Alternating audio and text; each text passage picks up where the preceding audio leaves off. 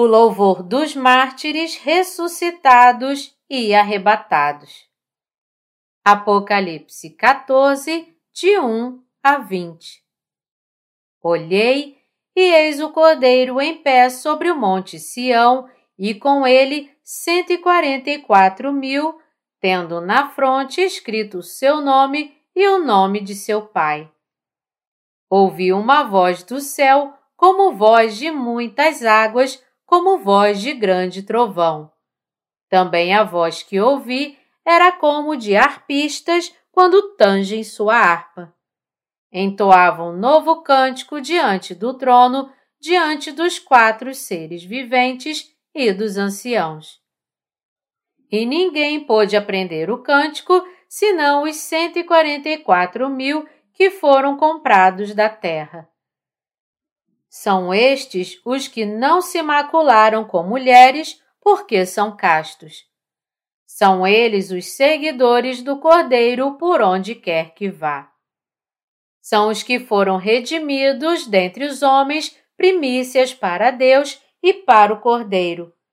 E não se achou mentira em sua boca, não tem mácula.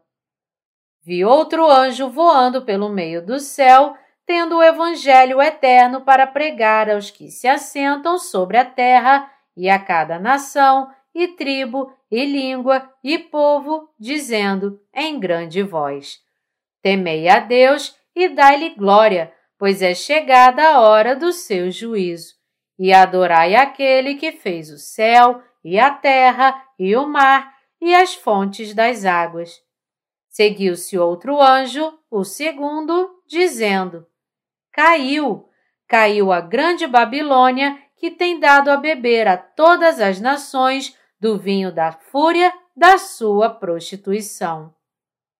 Seguiu-se a estes outro anjo, o terceiro, dizendo em grande voz: Se alguém adora a besta e a sua imagem e recebe a sua marca na fronte ou sobre a mão, também esse beberá do vinho da cólera de Deus preparado sem mistura do cálice da sua ira, e será atormentado com fogo e enxofre diante dos santos anjos e na presença do Cordeiro.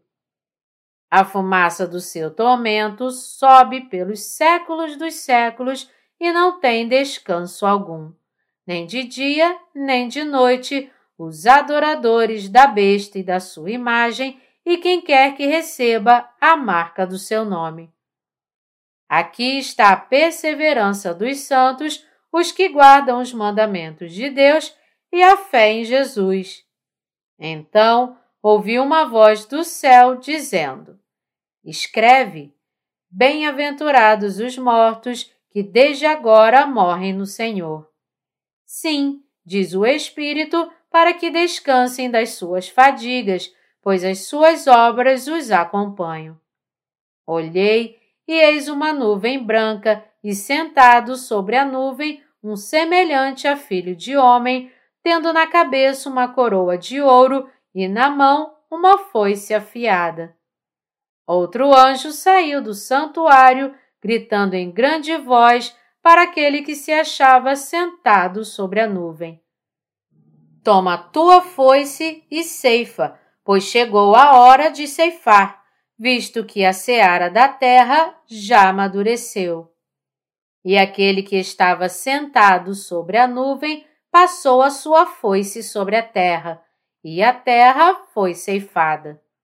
Então saiu do santuário que se encontra no céu outro anjo, tendo ele mesmo também uma foice afiada. Saiu ainda do altar outro anjo, aquele que tem autoridade sobre o fogo, e falou em grande voz ao que tinha a foice afiada, dizendo: Toma tua foice afiada e ajunta os cachos da videira da terra, porquanto as suas uvas estão amadurecidas. Então o anjo passou a sua foice na terra e vindimou a videira da terra e lançou-a no grande lagar da cólera de Deus. E o lagar foi pisado fora da cidade e correu sangue do lagar até aos freios dos cavalos, numa extensão de 1.600 estádios. Exegese. Versículo 1 Olhei, e eis o cordeiro em pé sobre o monte Sião, e com ele cento e quarenta e quatro mil, tendo na fronte escrito seu nome e o nome de seu pai. Trata-se dos santos nascidos de novo, que foram ressuscitados e arrebatados após o martírio pelo Anticristo, louvando ao Senhor Jesus no céu. Os santos que foram martirizados pelo Anticristo e os santos que dormem estarão agora no céu, louvando ao Senhor Jesus com um novo cântico. No versículo 4, vemos que 144 mil cantam este novo cântico. Você pode se perguntar então se os arrebatados serão apenas 144 mil pessoas. Mas o número 14 aqui significa que todas as coisas mudaram. Mateus 1, 17. Devemos saber que após o martírio e arrebatamento dos santos, o Senhor Jesus transformará este mundo atual em um mundo totalmente novo. Em vez deste mundo, nosso Senhor Jesus construirá um mundo no qual ele viverá com seu povo.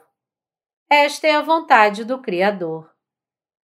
Aqueles que louvam ao Senhor Jesus no céu são os que se tornaram santos por crer no Evangelho da Água e do Espírito dado por Jesus Cristo nesta terra. Como tal, em suas frontes estão escritos os nomes do Cordeiro e do Pai, pois eles agora pertencem a Cristo. Versículo 2 Ouviu uma voz do céu como voz de muitas águas, como voz de grande trovão. Também a voz que ouvi era como de arpistas quando tangem a sua harpa. Os santos no céu são aqueles que foram martirizados para defender sua salvação dada pelo Senhor Jesus e sua fé no fato de que somente o Senhor Jesus é seu Deus e que depois foram ressuscitados. Porque seus corpos foram ressuscitados e eles foram arrebatados pelo poder do Senhor Jesus, eles o louvam no céu por sua salvação e sua bênção de lhes dar autoridade. O som de seu louvor é tão belo quanto o som das correntes fluindo e tão majestoso quanto os trovões. Todos eles foram salvos eternamente pela redenção de seus pecados, crendo, enquanto estavam nesta terra, no Evangelho da Água e do Espírito dado pelo Senhor Jesus. Versículo 3 Entoavam novo cântico diante do trono, diante dos quatro seres viventes e dos anciãos. E ninguém pôde aprender o cântico, senão os 144 mil que foram comprados da terra. As 144 pessoas aqui se referem aos santos arrebatados. Na Bíblia, o número 14 significa uma nova mudança. Aqueles que podem louvar ao Senhor Jesus com um novo cântico no céu são aqueles que foram transformados nesta terra ao receber a remissão de pecados e nascer de novo pela fé no Evangelho da Água e do Espírito. É por isso que o Senhor Jesus diz aqui que eles eram 144 mil. Além deles, não há mais ninguém que possa louvar ao Senhor Jesus por sua bênção de redenção através do Evangelho da Água e do Espírito. Nosso Senhor Jesus está sendo louvado por aqueles cujos pecados foram perdoados por crerem no Evangelho da Água e do Espírito e que receberam o Espírito Santo como seu dom. Versículo 4 são estes os que não se macularam com mulheres, porque são castos. São eles os seguidores do Cordeiro, por onde quer que vá. São os que foram redimidos dentre os homens, primícias para Deus e para o Cordeiro. Os santos são aqueles que não contaminaram sua fé com nenhum poder ou religião mundana. Há muitas pessoas neste mundo que facilmente mudam sua fé. Mas para aqueles que se tornaram santos, crendo no batismo do Senhor Jesus e em seu sangue na cruz, e assim receberam a remissão de seus pecados, sua fé nunca pode ser mudada por nada neste mundo. Os santos que subiram ao céu e louvam ao Senhor Jesus são aqueles que guardaram imutavelmente o Evangelho da Água e do Espírito dado pelo Senhor Jesus e defenderam sua fé.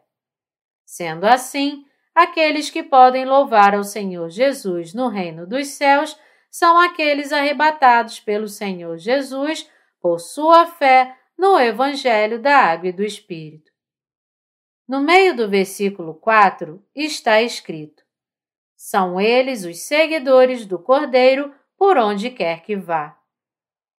Você deve entender que aqueles que foram purificados de todos os seus pecados de uma vez por todas pela fé no Evangelho da Água e do Espírito, devem, após nascerem de novo, seguir o Senhor Jesus onde quer que ele os leve.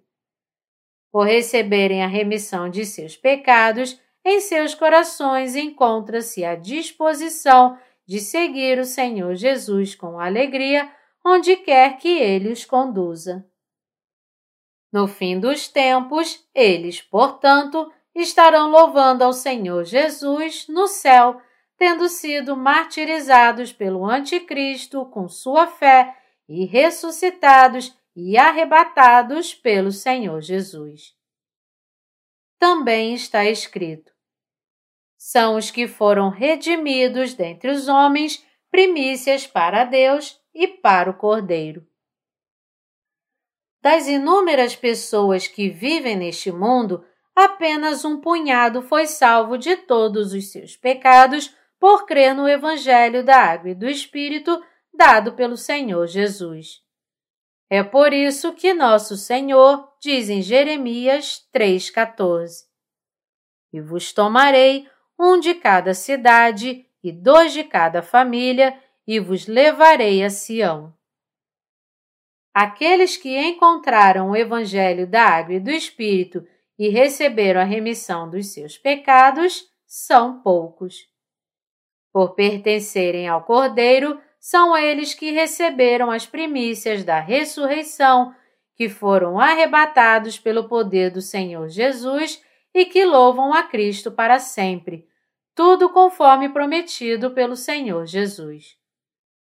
Também nesta terra são eles que seguem o Senhor Jesus onde quer que ele os conduza. Tudo isso pela graça e poder de Deus. Versículo 5 E não se achou mentira na sua boca, não tem mácula. Aqueles que nasceram de novo, crendo no Evangelho da Água e do Espírito, podem pregar este verdadeiro Evangelho com suas bocas. Embora existam muitas pessoas hoje que estão pregando o Evangelho à sua maneira, também é verdade que apenas um punhado delas está pregando o verdadeiro Evangelho da Água e do Espírito. Aqueles que pregam somente o sangue de Jesus na cruz não estão pregando o Evangelho da água e do Espírito dado pelo Senhor Jesus. Por quê? Porque nenhum outro Evangelho, além do Evangelho da água e do Espírito, é o verdadeiro Evangelho da Bíblia. Como todos os pecados do coração dos justos foram removidos pela palavra do verdadeiro Evangelho, eles podem pregar este Evangelho com a boca tendo plena convicção.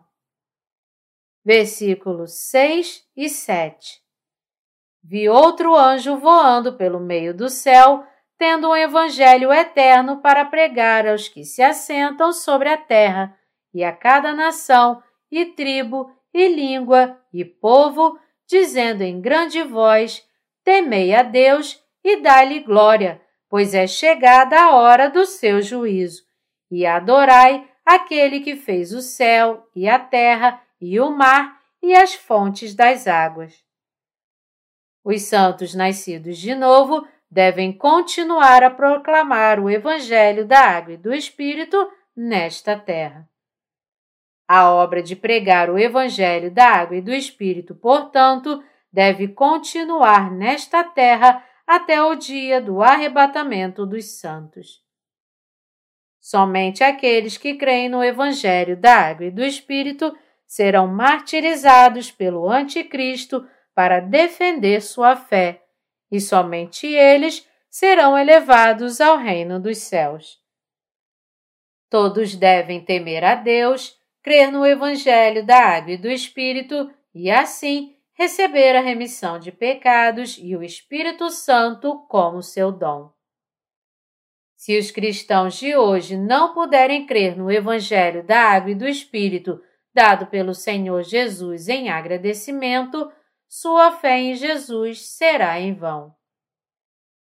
Aquele que criou todo o universo e todas as coisas nele não é outro senão Jesus Cristo.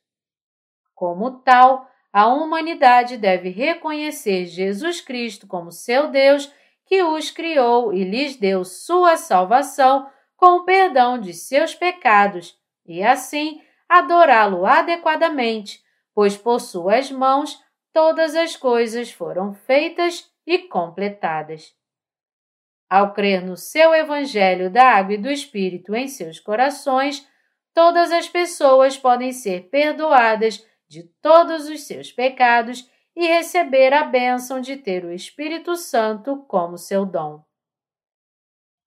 Este mundo deve agora se preparar para receber o julgamento que Jesus Cristo trará sobre aqueles que se opõem a Deus. Devemos, é claro, também preparar nossa fé para logo sermos arrebatados pelo Senhor Jesus, pois o dia do julgamento de Deus está próximo de nós. A maneira de se preparar para o arrebatamento é crer na palavra do Evangelho da Água e do Espírito dado pelo Senhor Jesus. Por quê? porque somente crendo no Evangelho da Água e do Espírito alguém pode receber o Espírito Santo, e quando os últimos dias chegarem, eles serão revestidos da glória de serem elevados aos ares pelo Senhor Jesus em seu arrebatamento. Todos os pecadores devem crer o mais rápido possível em Jesus Cristo como o Deus da criação e salvação e adorá-lo adequadamente. Eles devem aceitar o Evangelho da Água e do Espírito em seus corações e, assim, receber a graça de sua redenção e o Espírito Santo como seu dom. Aqueles que adoram a Deus recebem em seus corações o Evangelho da Água e do Espírito dado pelo Senhor Jesus e não o rejeitam, pois é assim que eles podem adorar a Deus. Versículo 8 Seguiu-se outro anjo, o segundo, dizendo: Caiu, caiu a grande Babilônia que tem dado a beber a todas as nações do vinho da fúria da sua prostituição.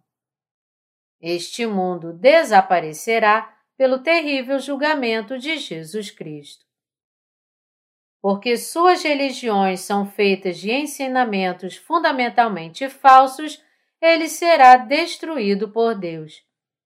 Essas religiões mundanas fizeram as pessoas seguirem o mundo mais do que o próprio Deus e as usaram como instrumentos para se oporem a Deus. Este mundo será assim destruído porque seu povo deixou Deus e cobiçou essas religiões mundanas. O fato de terem seguido as religiões mundanas significa que seguiram os falsos deuses, os demônios. Deus, portanto, destruirá este mundo em sua ira. tudo neste mundo e todas as suas falsas religiões serão derrubadas por Deus e beberão do vinho da ira de Deus. Como tal, aqueles que se opõem a Deus, assim como os demônios que vivem como parasitas ligados às religiões mundanas, todos cairão pelas pragas de Deus e serão lançados no inferno eterno.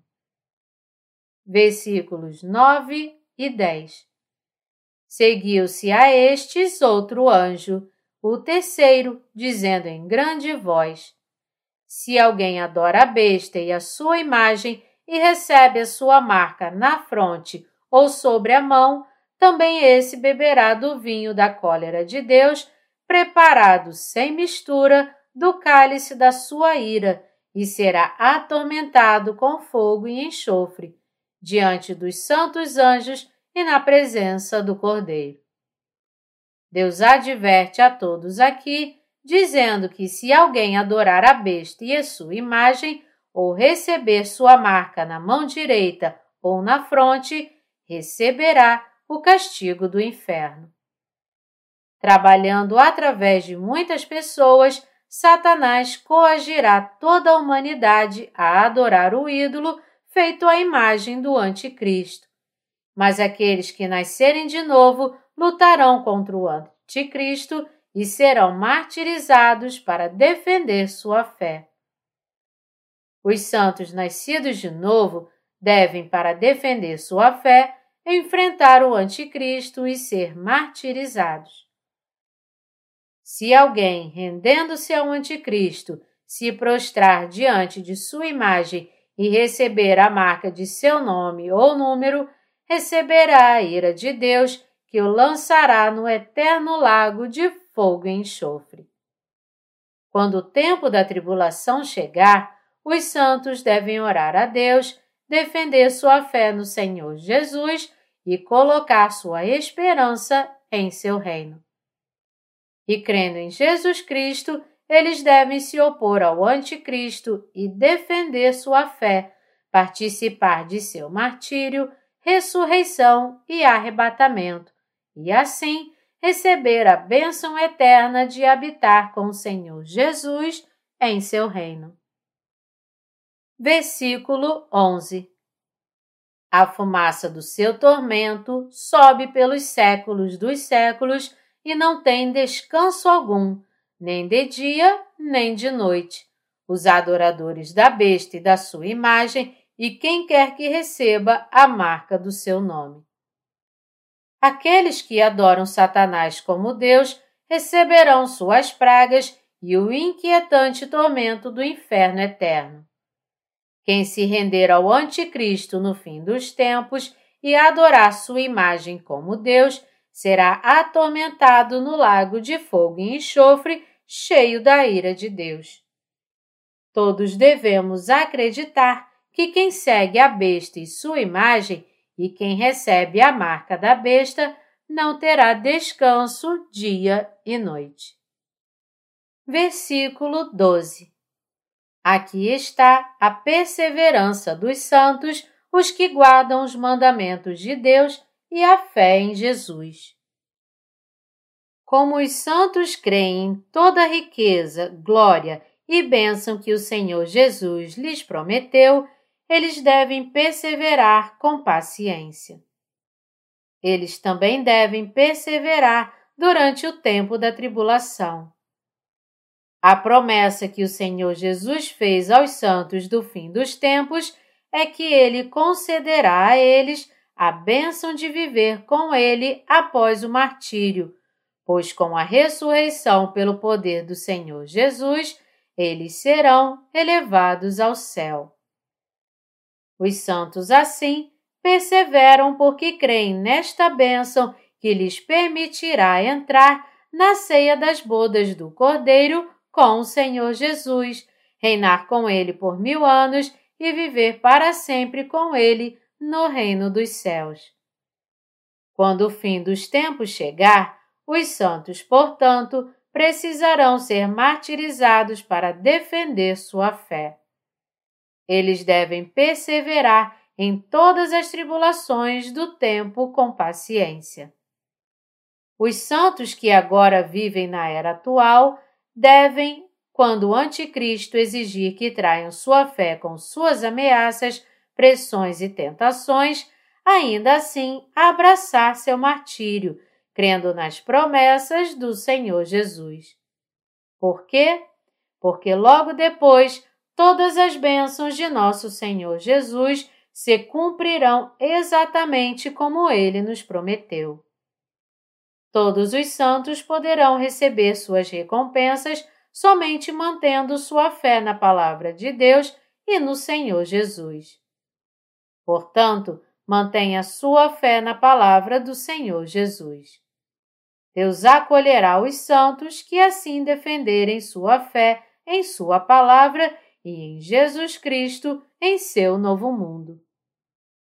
Há muitas razões pelas quais os santos que servem ao Evangelho do Senhor Jesus devem perseverar em todas as dificuldades do tempo da tribulação com paciência. Para um futuro melhor, é preciso suportar com paciência o sofrimento presente. Romanos 5, de 3 a 4, nos diz: E não somente isto, mas também nos gloriamos nas próprias tribulações, sabendo que a tribulação produz perseverança, e a perseverança, experiência, e a experiência, esperança. Os santos que perseverarem durante a grande tribulação, crendo no Senhor Jesus, viverão uma vida de bênçãos, receberão dele sua ressurreição e arrebatamento e reinarão em seu reino. Como tal, todos nós devemos perseverar durante a tribulação com nossa fé. Mantendo sua fé no Senhor Jesus, os santos poderão realmente perseverar na grande tribulação do fim dos tempos. Os santos creem que para eles todas as coisas serão cumpridas pelo Senhor Jesus neste mundo e no céu.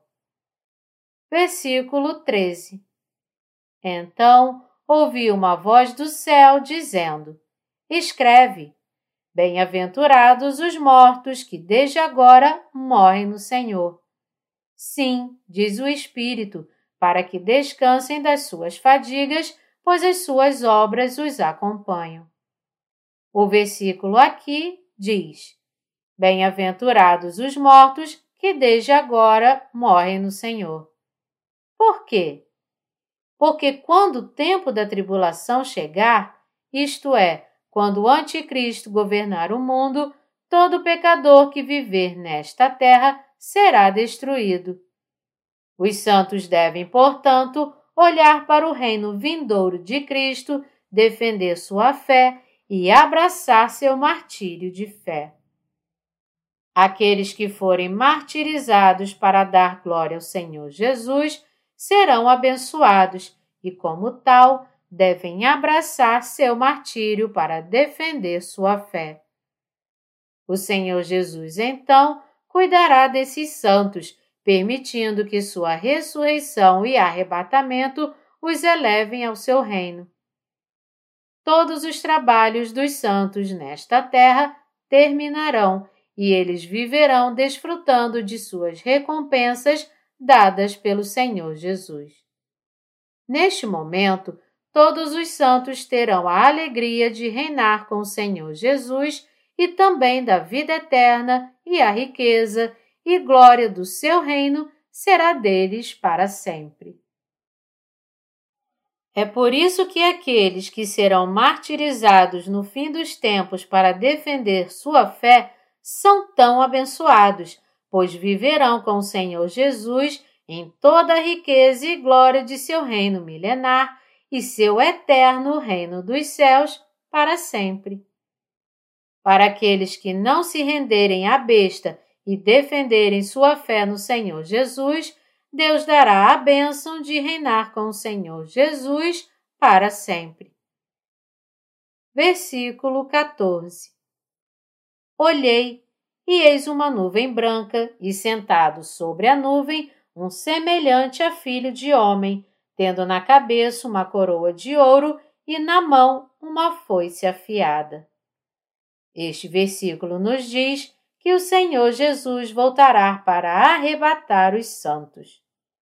Porque o Senhor Jesus é o Mestre dos santos, ele ressuscitará os santos que foram martirizados defendendo sua fé e os elevará ao reino de Deus em arrebatamento. No tempo da grande tribulação, o arrebatamento certamente virá para os santos.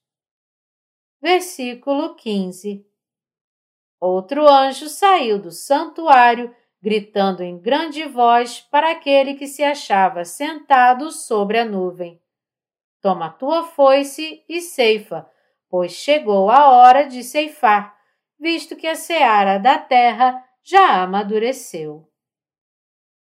Esta palavra refere-se à conclusão do arrebatamento dos santos pelo Senhor Jesus. Em outras palavras, o arrebatamento acontecerá após o martírio maciço dos santos. O Senhor Jesus permitirá o arrebatamento aos santos que estão dormindo, então, com os santos que serão martirizados. A conclusão da fé dos santos é encontrada em sua salvação, martírio, ressurreição, arrebatamento e vida eterna. O tempo do arrebatamento dos santos é depois de seu martírio com a perseguição do Anticristo e é simultâneo à sua ressurreição. Versículo 16 E aquele que estava sentado sobre a nuvem passou a sua foice sobre a terra, e a terra foi ceifada. Este versículo também se refere ao arrebatamento dos santos. Arrebatamento significa a elevação dos santos ao ar. Isso significa então que os santos serão elevados aos ares e depois descerão à terra com o Senhor Jesus? Mas é claro, depois que os santos forem arrebatados, nosso Senhor Jesus destruirá a terra o mar e tudo que há neles, derramando as pragas das sete taças, e após destruir o mundo, ele descerá a esta terra com os santos arrebatados. Então, o Senhor Jesus e seus santos reinarão nesta terra por mil anos, e quando a ceia das bodas do Cordeiro terminar, eles ascenderão ao eterno reino dos céus. Quando os santos se unem ao Senhor Jesus na ceia das bodas do Cordeiro, o Senhor Jesus já teria renovado o mundo inteiro e todas as coisas nele. Após o arrebatamento, os santos ficarão no ar com o Senhor Jesus por um tempo, e quando as pragas das sete taças acabarem, eles descerão à terra renovada para reinar com ele por mil anos. Eles então entrarão no reino de Deus com o Senhor Jesus e viverão com ele para sempre. Versículo 17 Então saiu do santuário que se encontra no céu outro anjo, tendo ele mesmo também uma foice afiada. O anjo que aparece aqui é o anjo do julgamento. Este anjo trará grandes pragas sobre as pessoas do mundo que se levantaram contra Deus e as lançará no fogo eterno. Seu dever é lançar e amarrar com o Anticristo e seus servos todos os pecadores do mundo que ainda não nasceram de novo no abismo. Versículo 18 Saiu ainda do altar outro anjo aquele que tem autoridade sobre o fogo. E falou em grande voz ao que tinha a foice afiada, dizendo: Toma tua foice afiada e ajunta os cachos da videira da terra, porquanto as suas uvas estão amadurecidas.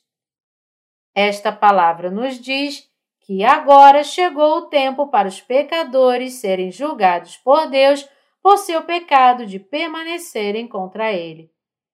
Nos tempos de Deus, são as horas da implementação de seus planos. Para dar aos pecadores seu julgamento de fogo, Deus reunirá todos os pecadores e todos aqueles que se levantaram contra ele e os punirá adequadamente.